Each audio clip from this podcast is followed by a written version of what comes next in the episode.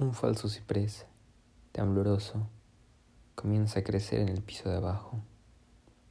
Esta noche te leeré un fragmento del libro El a la izquierda, primer tomo, escrito por Mircea Catarescu. El fragmento va así. Mi miniatura sería ahora borrada, y sobre ella, en caracteres iguales y apretados, escribirían un texto imperativo y pesado como un telón. Y hoy, cuando me encuentro en la mitad del camino de mi vida, cuando he leído todos los libros, incluso aquellos tatuados sobre la luna y sobre mi piel, los escritos con la punta de una aguja en el rabillo de mis ojos, cuando he visto y he tenido suficiente, cuando he desarreglado sistemáticamente todos mis sentidos, cuando he amado y odiado, cuando he levantado inmortales monumentos de bronce, cuando me han salido telarañas esperando al pequeño Dios, sin comprender durante mucho tiempo que no soy sino un sarcópto que excava canales en su piel de luz antigua, cuando unos ángeles como espiroquetas pueblan mi cerebro, cuando toda la dulzura del mundo me ha agasajado, y cuando se han ido abril y mayo y junio, hoy,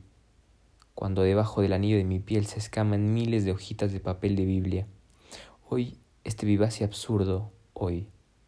Intento desordenar mis pensamientos y leer las runas en las ventanas y los balcones llenos de coladas de ese bloque de enfrente,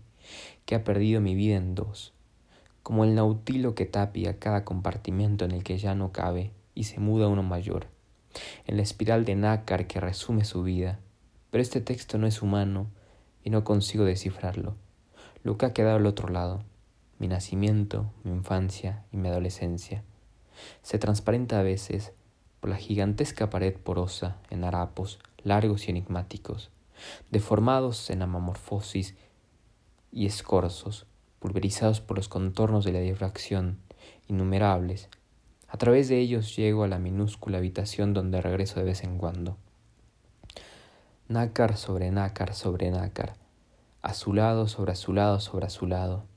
cada edad y cada casa en la que he vivido, si es que todo ello no ha sido sino una alucinación de la nada, es un filtro que deforma las anteriores, que se mezcla con ellas, que hace sus francas más estrechas y más heterogéneas. Pues no describes el pasado al escribir sobre asuntos antiguos, sino al escribir sobre el aire brumoso que hay entre ellos y tú, sobre la forma en que mi cerebro actual envuelve mis cerebros dentro de unos cráneos cada vez más pequeños, de hueso y cartílagos y membranas, sobre la tensión y la falta de entendimiento entre mi mente y ahora y la de hace un instante y la de hace diez años, sobre su interacción, sobre la injerencia de una en la imaginería y las emociones de la otra. Cuánta necrofilia hay en el recuerdo, cuánta fascinación por la ruina y la putrefacción, cuánto manoseo de médico forense entre órganos licuados. Cuando pienso en mí de diferentes edades, o en las anteriores vidas consumidas, es como si hablara una larga serie ininterrumpida de muertos, un túnel de cuerpos que mueren unos dentro de otros. Hace un momento, el que había escrito aquí, reflejado en el barniz oscuro de la taza de café, las palabras, que mueren unos dentro de otros. Se ha caído del taburete, su piel se ha desgarrado, los huesos de la cara han aflorado, sus ojos han reventado y resuman una sangre negra. Dentro de un instante, el que escriba el que escriba se desplomará también a su vez sobre el polvo la anterior, como penetrar en este osario. ¿Y por qué hacerlo? ¿Y qué más cara de tela? ¿Qué guantes de látex podrían proteger de la infección que emana del recuerdo?